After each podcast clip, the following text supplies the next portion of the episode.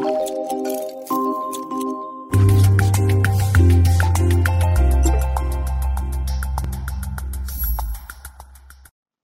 diagnostic des cryoglobulinémies doit être évoqué devant l'association plus ou moins complète d'anomalies cliniques et ou biologiques.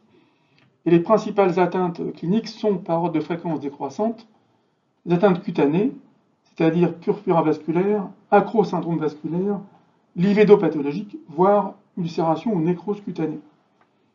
Puis viennent les atteintes articulaires, se manifestant par des arthralgies inflammatoires plus que des arthrites, touchant les grosses articulations et de façon bilatérale et symétrique, généralement. L'atteinte neurologique vient en troisième position. Il s'agit avant tout de neuropathie périphérique distale, ascendante, initialement sensitive, et qui verra apparaître avec le temps un déficit moteur qui deviendra sensitivo-motrice. Puis les atteintes rénales, insuffisance rénale, protéinurie, hématurie microscopique, hypertension artérielle de façon variable. Dans des formes heureusement plus rares, mais plus sévères, d'autres manifestations peuvent apparaître, notamment des vascularites digestives, des atteintes cardiaques, avec des vrais coronarites inflammatoires, des atteintes neurologiques centrales, voire pulmonaires. Cette maladie évolue par poussée, avec des rémissions qui encadrent les poussées, et lors des poussées, il y a volontiers des signes généraux non spécifiques tels que fatigue intense, fièvre modérée, voire amaigrissement. Des anomalies biologiques non spécifiques, mais qui dans un contexte de vascularite doivent faire évoquer le diagnostic, sont la présence d'une immunoglobuline monoclonale, la présence d'un facteur rhumatoïde ou d'une fraction C4 du complément ABC. L'affirmation du diagnostic passe par la mise en évidence de la présence dans le sérum des patients de la cryoglobulinémie et de son typage immunologique. Ces éléments sont très importants car il y a des éléments préanalytiques et analytiques qui sont cruciaux pour mettre en évidence cette cryoglobulinémie et la typer au mieux, le typage immunologique permettant de guider l'enquête étiologique.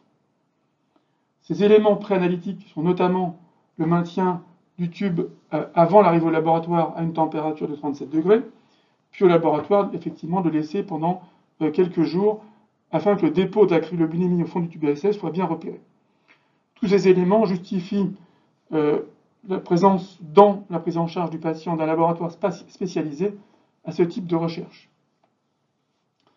De la même façon, il est important, du fait de la multiplicité des atteintes et de leur caractère très varié, que de nombreux spécialistes d'organes soient impliqués, souvent avec la coordination d'un euh, médecin euh, faisant partie des centres de référence ou des centres de compétences maladies rares, qui sont habitués à prendre en charge ce type de vascularité systémique.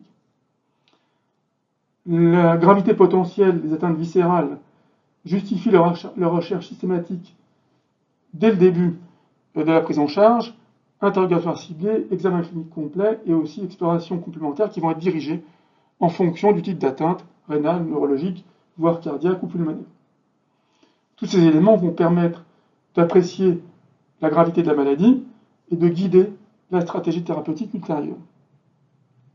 Dans cette prise en charge, outre l'importance des médecins de centre de référence et des spécialistes d'organes, le médecin gériste a tout son rôle dans la détection des premiers signes évocateurs de la maladie, dans la prise en charge euh, de la stratégie thérapeutique et l'accompagnement du patient.